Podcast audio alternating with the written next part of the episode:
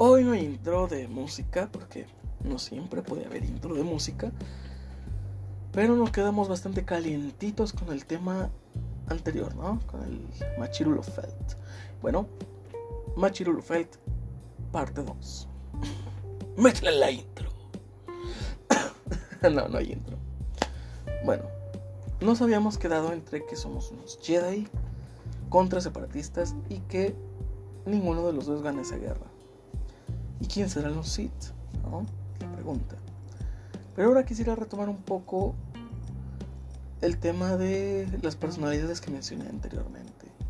Porque voy a mencionarles todas las personalidades que yo de alguna manera no que admire, pero que sí siento que son personalidades dignas de admirarse en cierto grado, en cierto... Digo, como citando al ex Luthor, nada bueno sale de adorar a un héroe.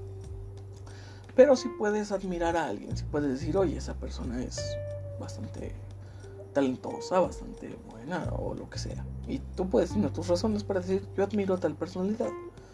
Idolatrar, eso sí es malo. Pero puedes admirar. Puedes, puedes coincidir. ¿No? Voy a mencionarles a las personalidades que yo admiro, entre comillas. Y ustedes sabrán decir qué es lo que estas personas tienen en común. Vamos a comenzar con algo cercanito, algo que, me toca el corazoncito. Chumel Torres. Es el primer nombre de esta lista. Segundo nombre, Ignacio Fornes, o mejor conocido como Nach. Tercer nombre, Agustín Laje. Cuarto nombre, Emanuel Dana. Quinto nombre, Roma Gallardo. Sexto nombre, Gloria Álvarez. Séptimo nombre, Ángel David Revilla, mejor conocido en el bajo mundo de la Deep Web como Dross Rotzang. ¿Qué otro? ¿Qué otro se me escapa? El Fede Lobo, pero eh, el Fede Lobo es de otra lista. Fede Lobo es de otra, es, de otra listita. Dejamos esta lista ahí, dejémosla ahí. ¿Qué, ¿Qué, tienen en común esas personas, señores? ¿Qué tienen en común? Díganme. Obviamente no me lo van a decir porque este programa no es en vivo, pero les daré unos segunditos para que ustedes lo piensen. Póngale, póngale pausa a esto si quiere. Y trate de adivinar a usted en su mente qué tienen en común estas personas.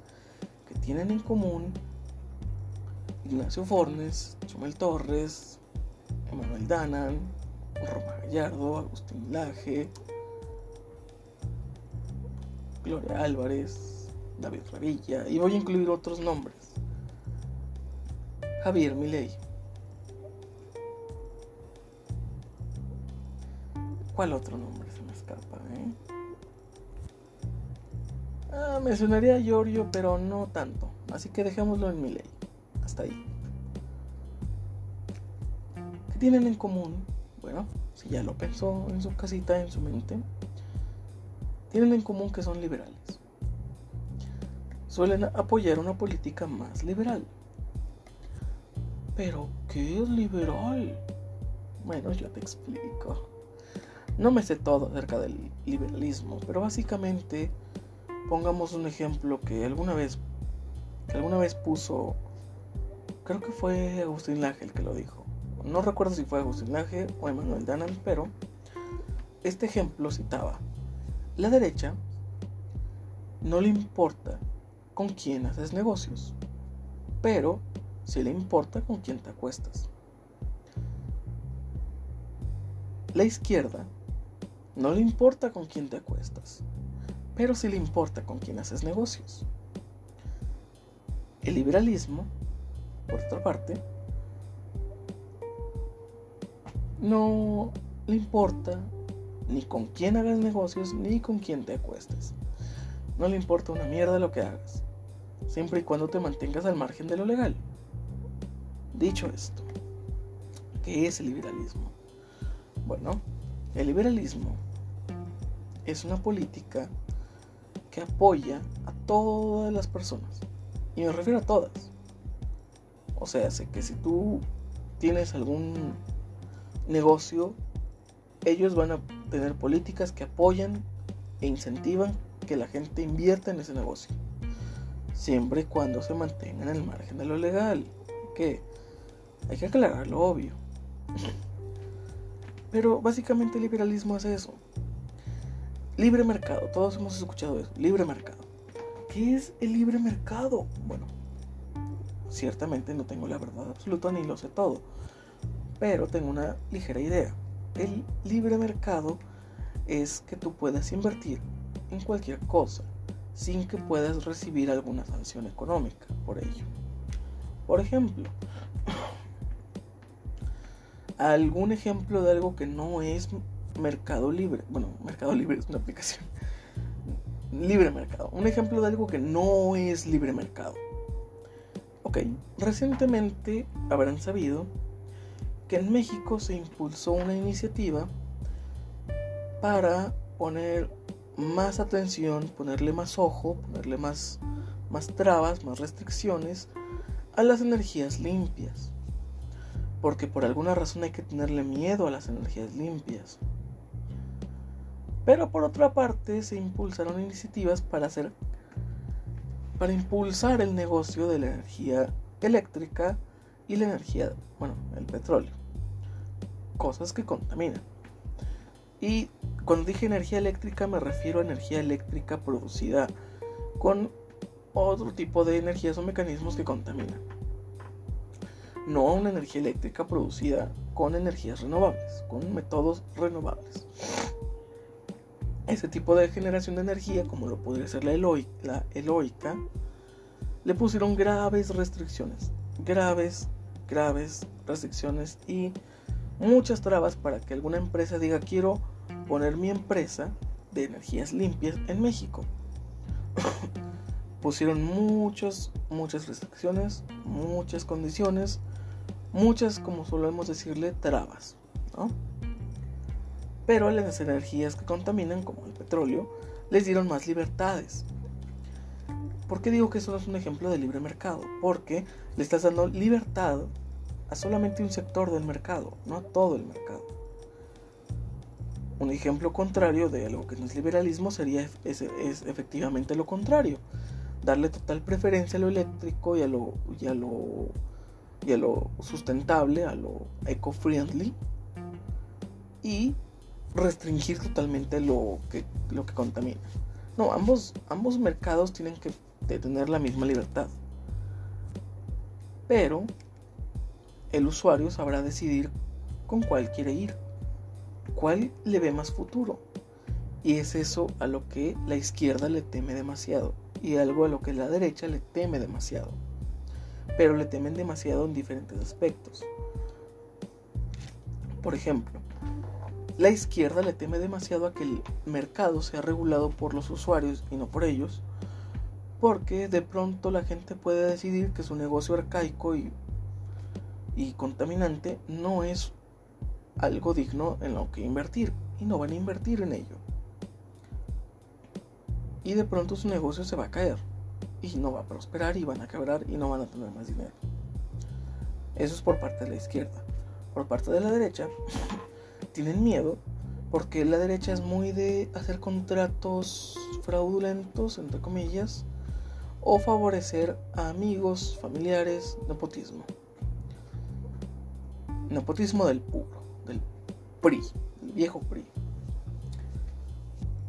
Le temen porque al usuario regular el mercado, por más que tú intentes apoyar el nepotismo, no te podría funcionar porque el usuario podría decir, mira, me estás intentando vender esta porquería, pero no la quiero, quiero aquella. La tuya no. Y es algo que no pueden controlar. Porque si bien está este dicho popular de los vamos a castigar en las urnas. Y suele pasar, pero no les afecta tanto porque ese mercado, entre comillas, sí lo pueden controlar. Sí pueden controlar a la gente que vota. Prometiéndoles cosas, quitándoles otras, amenazándoles con quitarles o arrebatarles algo. Por ejemplo, ya no te vamos a dar un apoyo o una ayuda que solemos darte porque te la prometimos, pero de pronto decidimos que te la vamos a quitar porque se me antoja. Y eso es a lo que le tiene miedo la derecha. Y el liberalismo te dice, bueno, mira, están estas dos opciones. Yo te digo lo malas que son las dos o lo buenas que son las dos. Ya tú sabrás decidir cuál. Y como todos sabemos que el futuro son las energías limpias, el futuro es la energía eléctrica generada ecológicamente, obviamente los empresarios y las personas con dinero van a elegir lo limpio, van a elegir lo renovable, van a elegir lo sustentable. El petróleo, si bien no se va a acabar mañana, le quedan todavía unos buenos 20 o 30 años, incluso 50, pero 50 años a nosotros nos parece mucho porque es casi una vida. Quizás nosotros nos muramos y todavía haya unos cuantos años de petróleo. Pero 50 años a relación de lo que ha durado la humanidad es nada. Es nada. 50 años pasan así, hablando de sociedad, hablando de mundo. El mundo ya ha visto millones y millones de años, así que 50 le chupan un huevo.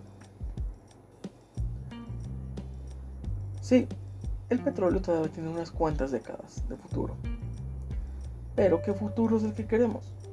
¿El futuro en el que el petróleo por fin se acaba? ¿Que es en unos 50 años? ¿O el futuro donde hay plantas eléctricas sustentables y tu auto es eléctrico, cero emisiones, lo puedes ir a recargar a, un centro como tipo gasolinera, que no se tarda mucho y es ecológico, es barato y es rentable. ¿Qué, va a preferir la gente que invierte? Algo sustentable, rentable y algo a mucho futuro, porque los empresarios no ven a 50 años, los empresarios ven muy a futuro. Esos hijos de puta quieren que el negocio que están em-, emprendiendo tenga suficiente solvencia para mantener a sus hijos, sus nietos, bisnietos y generaciones tras generaciones. Esa es la mentalidad de los empresarios supermillonarios. No confundir con la mentalidad de tiburón. Esa es una mamada. Y el liberalismo apoya eso. Te dice, mira, este producto es esto, esto y esto. Diciéndote lo bueno y lo malo por igual, sin importarle. Esta, esta otra cosa es así de mala, es así de buena, tú decides. Tu persona con dinero decide.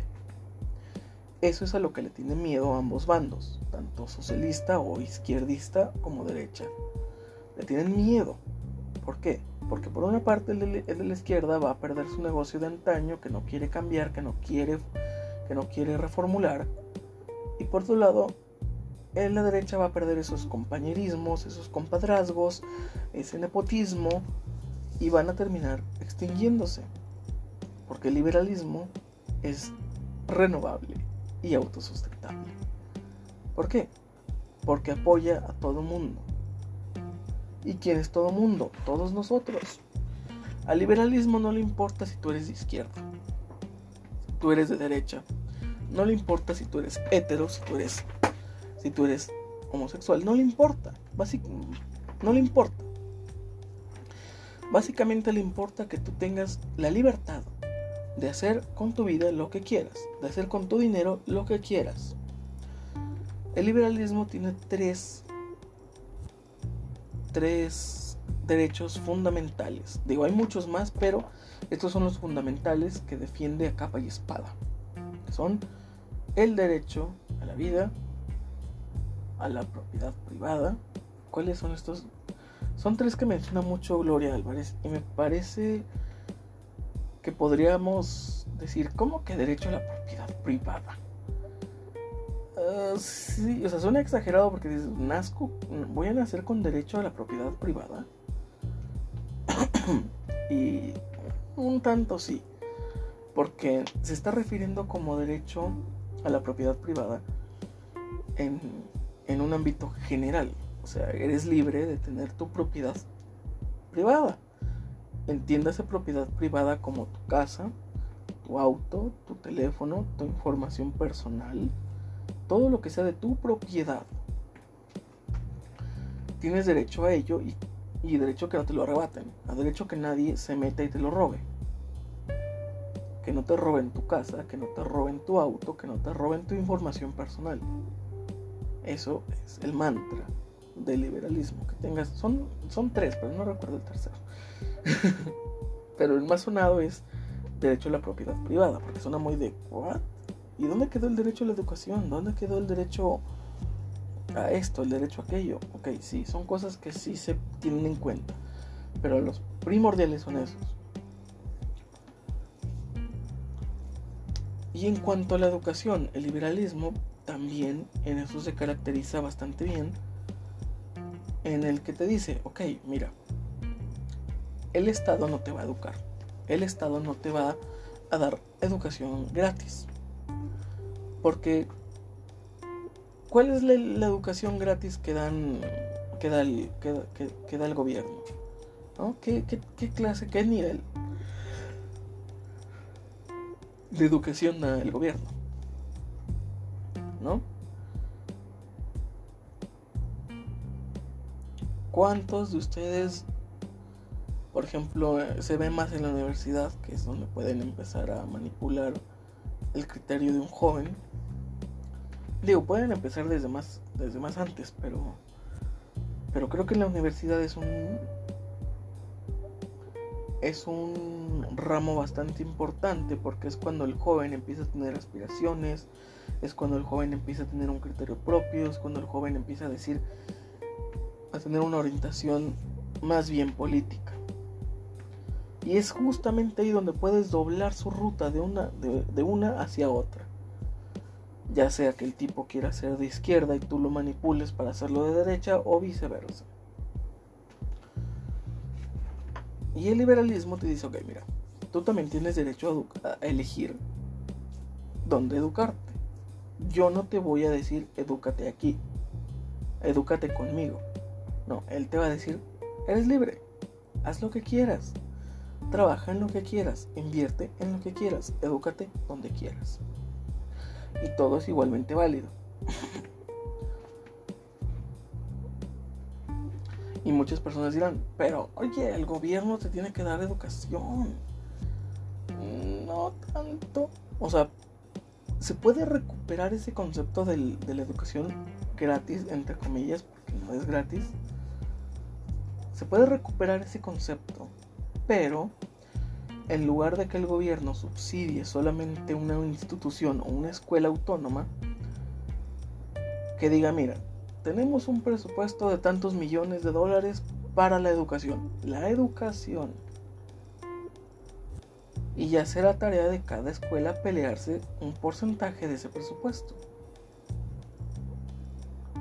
Sí, los jóvenes tienen digamos, un vale, que no es algo que se me está ocurriendo, es algo que me parece que hacen en Suecia. Tienen un vale que, que cuenta por un periodo de estudios. Dígase un año, dígase un semestre, dígase un, una carrera entera, ¿no? Tienen un vale que vale, que vale la redundancia, vale por un periodo de estudios, ¿no? Y este, y este vale tú lo entregas a una escuela y, y esa escuela va con el gobierno, lo cobra y tiene su parte de ese, de ese, de ese pastel que se llama presupuesto a la educación. ¿Qué es lo que pasa hoy día en países como México? Ese presupuesto a la educación se lo lleva solamente una institución. Una institución. Veámoslo así. Todo el presupuesto de educación en México, en, el Estado de México la Ciudad de México, ¿no? Todo ese presupuesto se lo lleva la UNAM. La UNAM y, y no, no estoy muy seguro, no quisiera mentirles, pero el Politécnico no me parece que sea, no me parece que sea de, del gobierno, que sea gratuito, pero bueno, supongamos que sí. Supongamos que todo el presupuesto se va a la UNAM y al Politécnico. ¿Qué hay de las demás escuelas? Que son, entre comillas, privadas. Bueno, esas no reciben nada y por eso cobran muy caro. Por eso cobran colegiaturas jodidamente altas. ¿Qué pasaría si esos cientos de millones de pesos o dólares en educación, en presupuesto de la educación, se fueran a más de una escuela. Que hubiera dos, tres, cinco, diez escuelas peleándose ese presupuesto. Bueno, entonces empezaríamos a ver escuelas especializadas. Especializadas. de qué me estás hablando? Especializadas. Sí. Por ejemplo, unas que se especialicen más en el arte. Que digan, por ejemplo, ¿cuántos estudiantes que dicen yo quiero estudiar algo relacionado con el arte? Tienen que ir a una escuela donde les cobran una salvajada, aunque sea pública, porque existe algo llamado WADEC, que cobra una millonada. sí, cobra, digo, al año, pero 5 mil pesos son 5 mil pesos. Sí, o sea, como está la economía hoy día, no puedes quedarte en tu casa ahorrando diciendo, mira, voy a guardar un pesito diario para cuando tenga que pagar la escuela de 5 mil pesos la pague. Pues no, o sea, a veces no hay chance ni de guardar. Pero aún con esas de que es pública y esto y todo, cobra esa cantidad al año, más, más cuotas internas de cada facultad o cada escuela. Dicho esto, dices, bueno, no que era gratis. era gratis. Y aún así estás pagando cada semestre una cuota interna, una cuota de reinscripción y aparte una reinscripción propiamente dicha una cuota de esto, una cuota de aquello, que el examen médico, que justamente es una queja que tenían algunos alumnos porque decían, oye, me cobras el examen médico y no están realizando exámenes médicos ahora. ¿Qué coño es esto? ¿No? Pero se lo sacan de entre los huevos, ¿no? Supongo. Y bueno, ¿qué pasaría si tú en lugar de tener que pagar 5 mil pesos al año, tuvieras un vale que, que lo puedes canjear por un año de estudios a una escuela. Y ese vale ellos lo canjean a su vez con el gobierno y les da un porcentaje del presupuesto. Que no podrían ser precisamente 5 mil pesos. Y aunque así fueran 5 mil pesos por alumno, joder que sí es bastante. Y bueno, a su vez todo ese presupuesto sería obviamente recaudado por los impuestos. Pero no estaría mal, porque al final el estudiante te va... Es lo que el gobierno a veces no, no ve o no quiere ver. Que el estudiante es obviamente un trabajador en potencia. Y todos sabemos que al menos en México, es de lo que te puedo hablar, entre más ganes más te quitan. Entre más ganes, más pagas impuestos. ¿No se supone que precisamente le conviene más al gobierno que todos ganemos mucho? ¿Y cómo se gana mucho? Bueno, pues teniendo la facilidad o accesibilidad a una educación promedio, a una educación profesional, una educación superior. Si el gobierno no te facilita esto, tú no puedes convertirte en un profesionista. Si no te conviertes en un profesionista, no puedes ganar una gran cantidad de dinero. Si no ganas una gran cantidad de dinero, no puedes pagar una gran cantidad de impuestos. Pero ¿qué es lo que hace el gobierno en lugar de decir, vamos a mejorar las escuelas, vamos a mejorar el sistema educativo? Te dicen, no, vamos a poner impuestos progresivos, chingue su madre. Vamos a ponerle una retención de impuestos al Mercado Libre, a todas las putas aplicaciones de venta en línea, y aparte pónmele un impuesto a eso del streaming. Porque mira, me sale de entre los huevos. Y eso es lo que hace el socialismo. La derecha, ¿qué hace? La derecha tampoco es tan buena. Tampoco son los héroes. ¿Qué hace la derecha? Bueno, la derecha te dice, te estoy regalando esta tarjeta con dinero. Gástala como bien te parezca. Pero, por otro lado, en tu nómina raramente percibes que te están quitando un poquito más de lo que normalmente te quitan. Y es ahí donde ellos se meten. La izquierda se mete con todo. Se mete con los productos, se mete con la inversión extranjera, se mete con ahuyentar al, empresario extranjero, se mete con todos. Le cobra impuestos a todos. que hace la derecha, la derecha es más discreta. Te le sube el ISR, te quita un poquito más a, tu salario, te le quita un poquito más, para que a su vez necesites tener más dinero y requieras hacer un pequeño préstamo, pedir un pequeño préstamo. ¿Y a quién se lo vas a pedir? Bueno, a la que te dé más facilidad de pago. ¿Y quién es esa empresa con mayor facilidad de pago? Bueno, casualmente, y esto es pura casualidad, una empresa que cuyo dueño es un amiguito de, digamos, el presidente. Como Electra. ¿Saben? Esa, esa empresa, esas tiendas llamadas Electra o Banco Azteca. ¿Son dueños de quién? Hmm. Usted sabe de quién. Casualmente es amiguito del presidente. Casualmente es la tienda que no ha tenido que cerrar o reducir su producción o reducir sus horarios o reducir o, mandar a descansar a sus empleados porque los, el, trabajo o las actividades de Electra y Banco Azteca fueron consideradas esenciales. ¿Por qué? Porque en Banco Azteca está el Banco del Bienestar, el banco en el que vas y cobras tu beca niño. Ese banco. El banco en el que los viejitos van y cobran su pensión. El Banco del Bienestar. Sí, es el Banco Azteca. ¿Ves cómo todo esto se relaciona?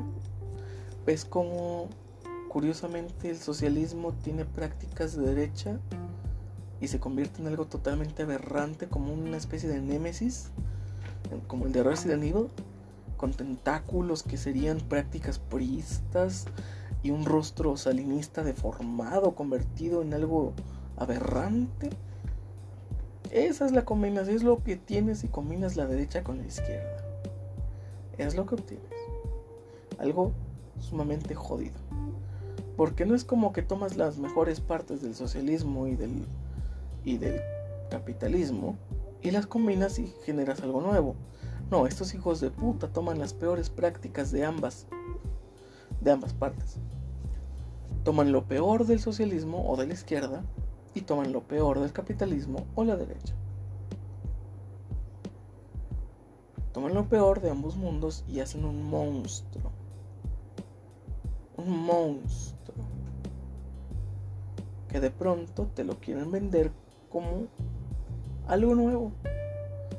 Y tachan a lo verdaderamente nuevo de algo de algo de antaño y, y que debería ser desechado, como el neoliberalismo. Y en palabras de Gloria Álvarez, ¿dónde ha habido neoliberalismo en, en Latinoamérica?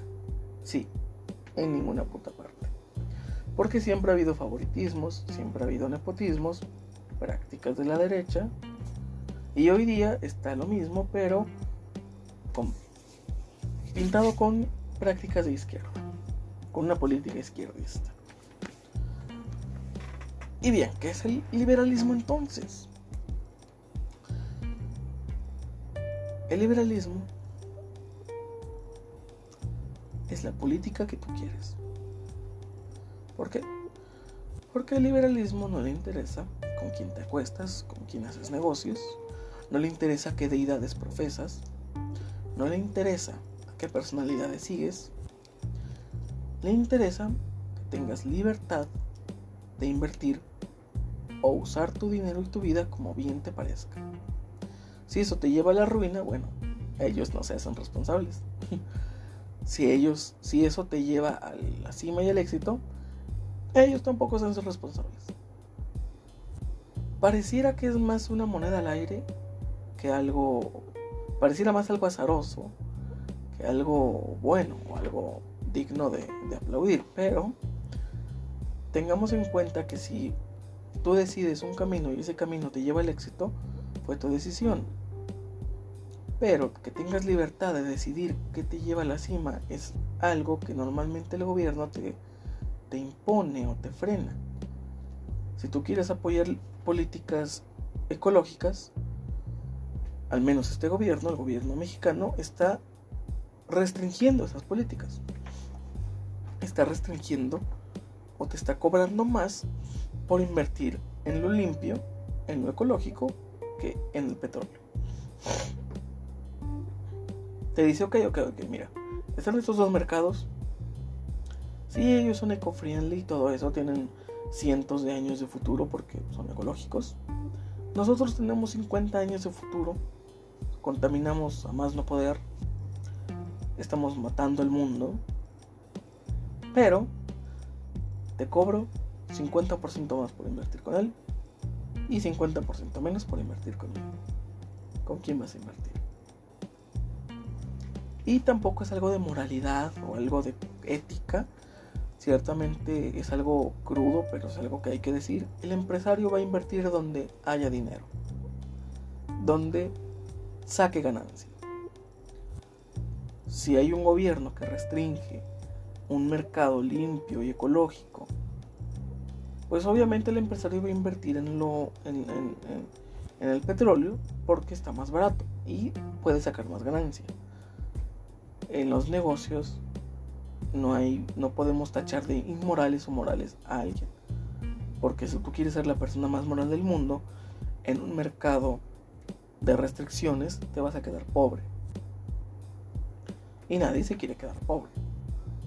Entonces, el liberalismo básicamente es una política que te da la libertad, precisamente la libertad, de hacer con tu dinero, con tu vida, con tu ideología, con tus creencias, lo que tú quieras. Si tú quieres invertir con ellos o en el mercado, te lo facilitan. Así seas negro, así seas blanco, así seas judío, así seas homosexual, así seas hetero. No quisiera decir normal, porque sonaría muy jodido después de haber mencionado todos los anteriores, mencionar al hetero como el normal, ¿no? Pero, pero es básicamente eso, o sea, por ejemplo, es que te podrá confundir, podrás decirme, bueno, es que si yo quiero invertir en un mercado, el gobierno, el gobierno que le importa, le importa cuando ese mercado está en su país o cuando tú quieres introducir ese mercado en su país. Y es más importante aún cuando tú estás en ese país. Porque si eres extranjero te chupa un huevo, vas e inviertes en otro lado. No estás obligado a invertir aquí. Pero si eres de aquí y no tienes forma de invertir en otra parte, pues te jodes. Esa es la, esa es la forma en la que el gobierno manipula el mercado. ¿Sí? O si quieres invertir en, este país, al menos en este país, México, si quieres invertir en energías limpias, la vas a tener difícil. Va a haber restricciones, va a haber, va a haber una cantidad considerable de impuestos que tendrás que pagar por hacer dicha actividad en suelo mexicano. Si tú quieres traer una empresa nueva, por ejemplo, voy a poner de ejemplo el caso de Volkswagen en Puebla. Miguel Barbosa está decidido a que Volkswagen no abra duro, que no vuelva a abrir. se justifica con que es por el tema de la pandemia. Volkswagen dice que está en óptimas condiciones de volver a operar, pero las políticas de Barbosa le están restringiendo el poder volver a las actividades. Esa es una política izquierdista que afecta al mercado, que te afecta a ti como inversor, porque tú tienes tu empresa puesta en ese país y de pronto ese país está cobrándote más impuestos, cobrándote más aquello e impidiéndote elaborar.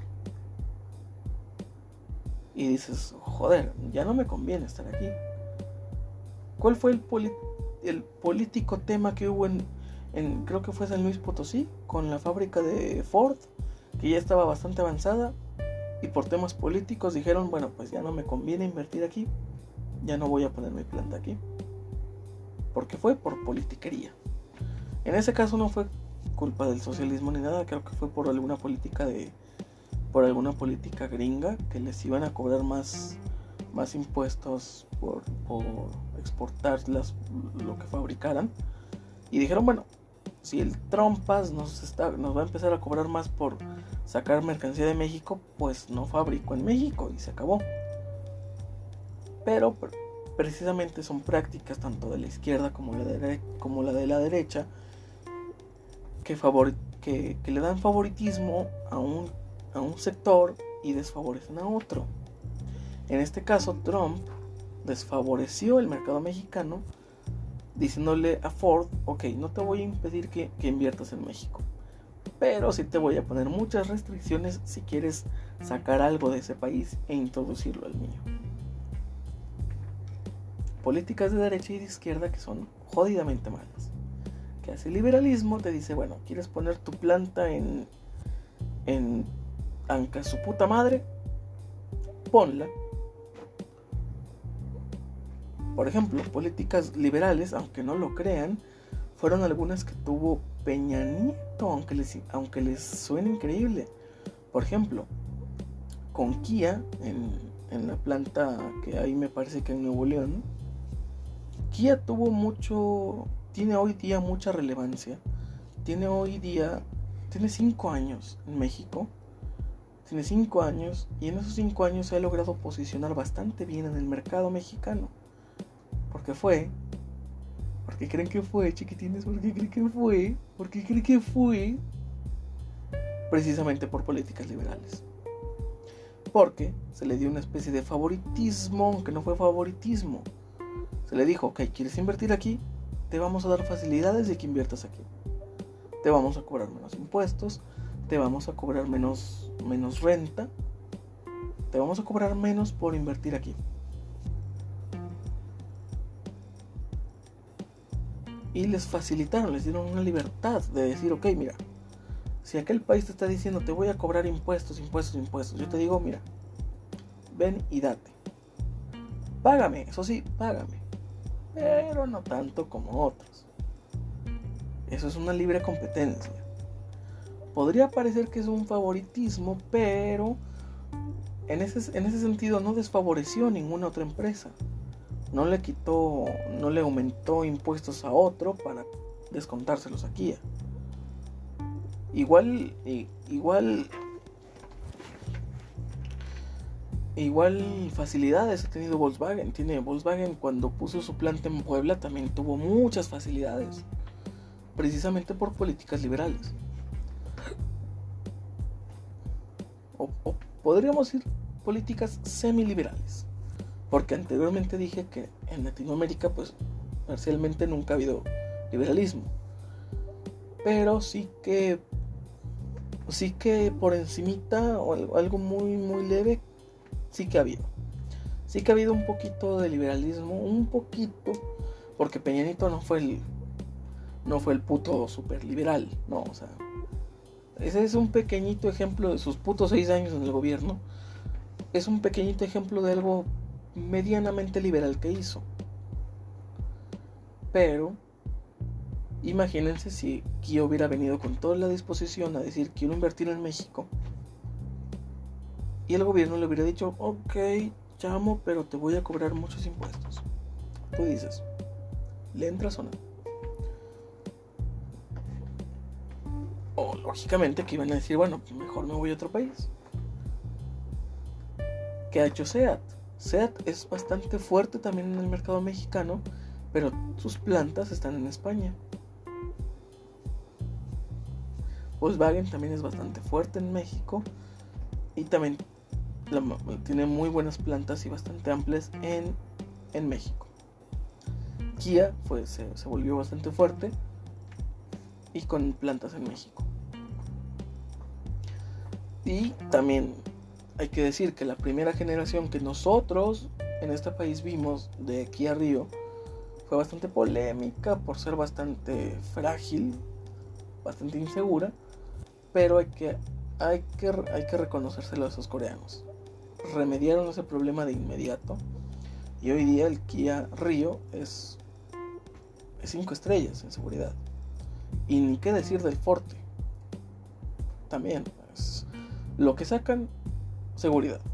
Es algo seguro, medianamente barato y con consumos también medianamente buenos. Digo, no son, los más rendidores, los más ahorradores, pero se defienden. Y se defienden bien.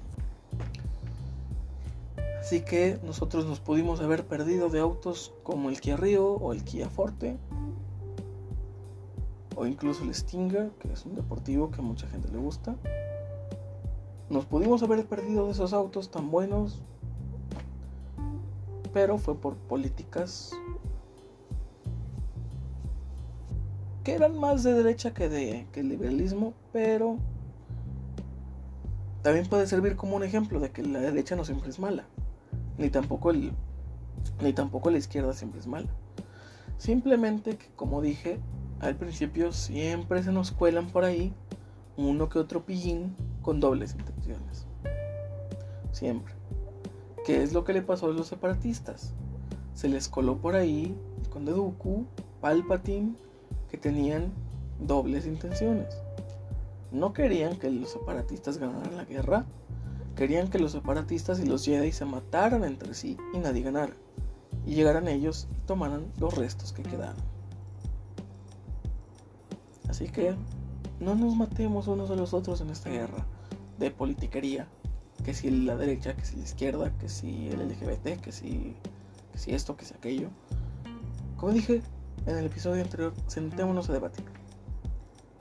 Y a debatir en serio, para que pueda ser relevante en la política y, que la política diga, ok, mira, están teniendo discusiones acaloradísimas de esto y el otro, vamos a ver qué pedo, ¿no? Porque en el episodio anterior dije algo, algo sobre el vandalismo que hacen los feministas. Y si ciertamente yo era de los que pensaban, esas no son formas. Y también me río de pendejos que lo comparan con, con lo que en su momento hizo Hidalgo, ¿no? O el Pípila, o sea, dices, güey, o sea, eran... Uh, no quiero sonar arcaico, pero eran otros tiempos, eran otras formas de operar, ¿sí? O sea, ni, ni estamos en esa situación en la que estaban ellos, ni, nada es parecido a lo, que pasó en esos entonces, ¿no? Es como si ahora por el tema de, del racismo en Estados Unidos dijeras, güey, hay que agarrarse a balazos como en los pinches confederados contra los yankees. No, güey, espérate, o sea, no es lo mismo. No son ni las mismas armas, ni las mismas circunstancias. Es un sector de la población pequeño que es racista y que hay que y que hay que hacer entrar en razón, pero no a golpes, no con balazos, o sea, hay que hacer, entrarlo, hacer entrar en razón a esa gente, pero no a golpes, ¿no? No a golpes, o sea, no nos convirtamos en el partido nazi, que querían entrar hacer entrar en razón, en, su propia razón, a gente a base de golpes, y, eso no está bien, ¿no? Y como les dije, es una opinión que nos esperan porque si bien al principio yo sí decía, uh, esas no son formas, pero creo que creo que el sistema les ha fallado bastante y les ha arrebatado la forma de hacer otras cosas. Porque, como lo dije antes, muchas personalidades importantes se han sentado a debatir. ¿Qué si el aborto? ¿Qué si la igualdad de género? ¿Qué si la inclusividad? muchas personalidades se han sentado a debatir. Simplemente con esto de la pandemia, ha habido muchos debates interesantes en Instagram, en, transmisiones en vivo de Instagram. Ha habido muchas transmisiones interesantes. Y puedo citar varias de Manuel Dana, con personalidades con las que radicalmente no está de acuerdo, con las que sí está de acuerdo, con las que en ciertas cosas está de acuerdo. Y ha habido muchos debates y de temas interesantísimos, temas de temas muy importantes. Pero ¿cuál es el problema? El gobierno no es el que está escuchando esos debates. Personas que realmente pueden hacer una diferencia en la sociedad no están acatando esos debates. No están dando oídos a esos debates. Y deberían.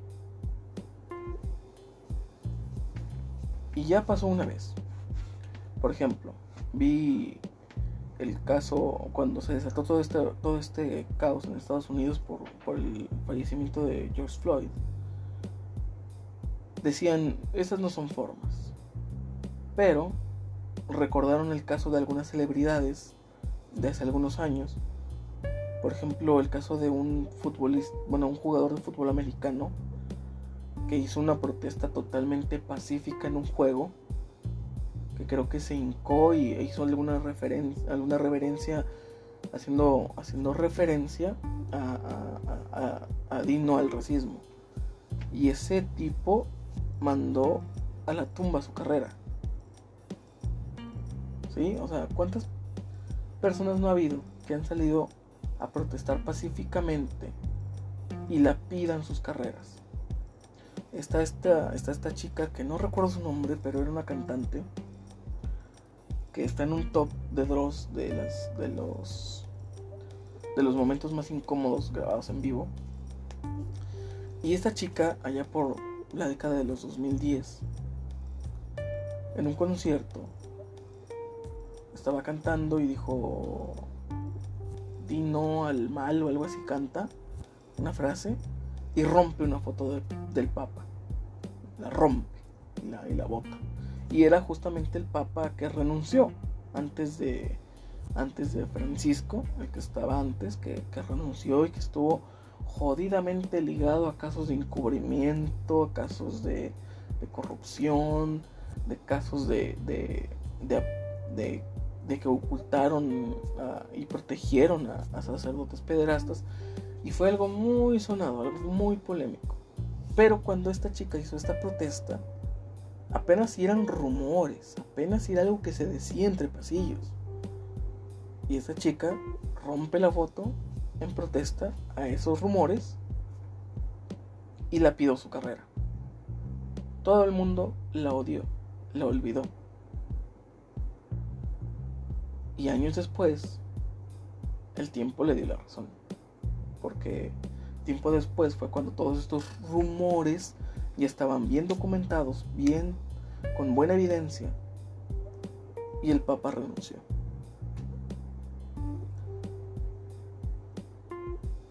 Lamentablemente con el tiempo se le dio la razón, pero es una prueba más de que lamentablemente las protestas pacíficas siempre terminan así. Recordemos la protesta pacífica de hace años de los hippies, la que ha sido tan sonada en canciones o referenciada en películas, que los tipos estaban que estaban haciendo una protesta pacíficamente y los militares los molieron a balas. Está esta escena en, en Watchmen, en la película Watchmen, en la que una de las chicas protestantes, hippies, pone una florecita en el cañón del arma de un militar para después este detonar su arma frente a ella y, y es que así terminan las protestas pacíficas y las que no son pacíficas también. ¿Quién no recuerda Tlatelolco en México? ¿Cómo acabó esa masacre?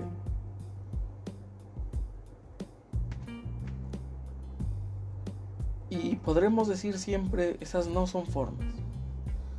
Que si rompió una foto del Papa en un concierto, esas no son formas que si pintarrajeo un monumento, esas no son formas. Entonces, ¿cuáles son las formas, güey?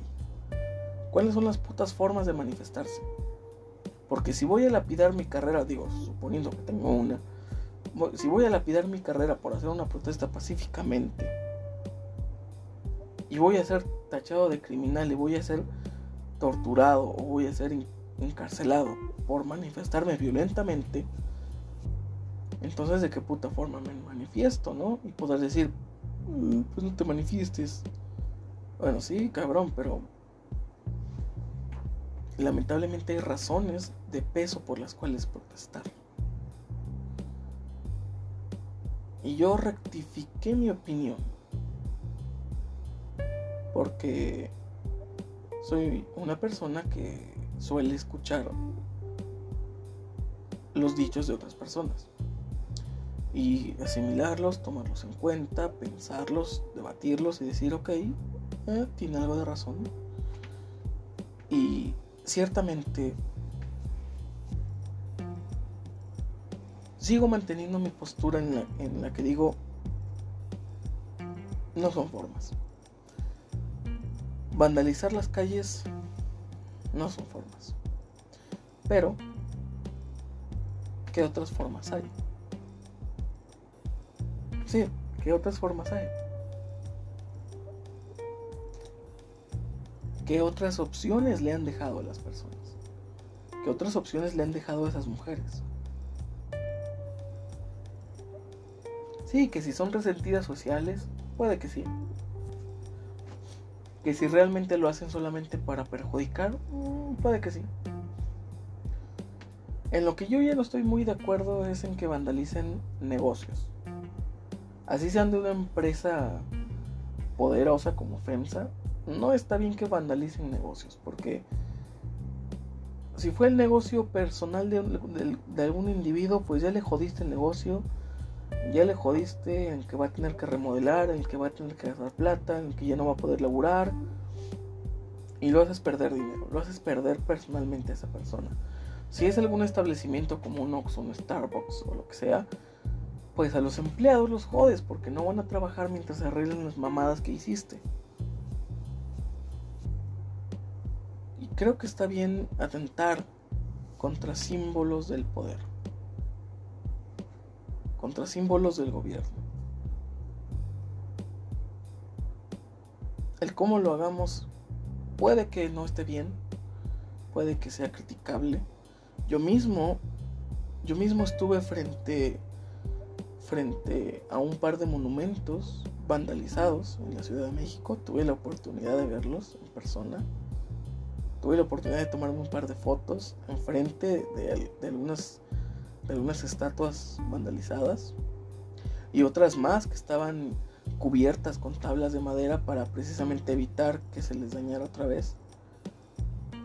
Y me sorprendió mucho porque como una semana después de que yo estuviera ahí presenciando, presenciando la evidencia de las protestas, hubo precisamente otra protesta masiva. Como una semana después de que yo estuve ahí. Y dije, wow. Dije, wow.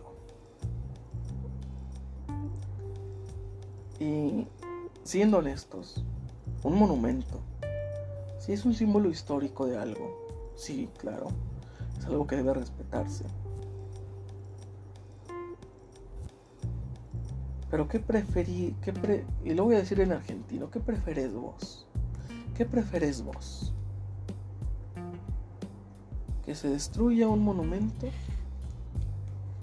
¿O que se destruya una persona? Porque podrás escribir el argumento típico de ¿y cuántas vidas salvaste destrozando ese monumento. ¿Cuántas vidas salvaste? Bueno, chamo, ciertamente ninguna. Pero vos cuántas salvas? Vos con tu comentario, ¿cuántas vidas salvas? Dime. Diciendo en Facebook, esas no son formas. ¿Cuántas vidas salvas? Poniéndote en contra, ¿cuántas vidas salvas? Ninguna. Así que tu argumento es tan válido contra el sistema, contra ti mismo también. Como ese tipo que, que comenta, en Facebook solo hay gente pendeja que se hace la sabia. Ese argumento sirve tanto para joder a los demás como para joderte a ti, ¿sabes? Porque tú eres una persona en Facebook.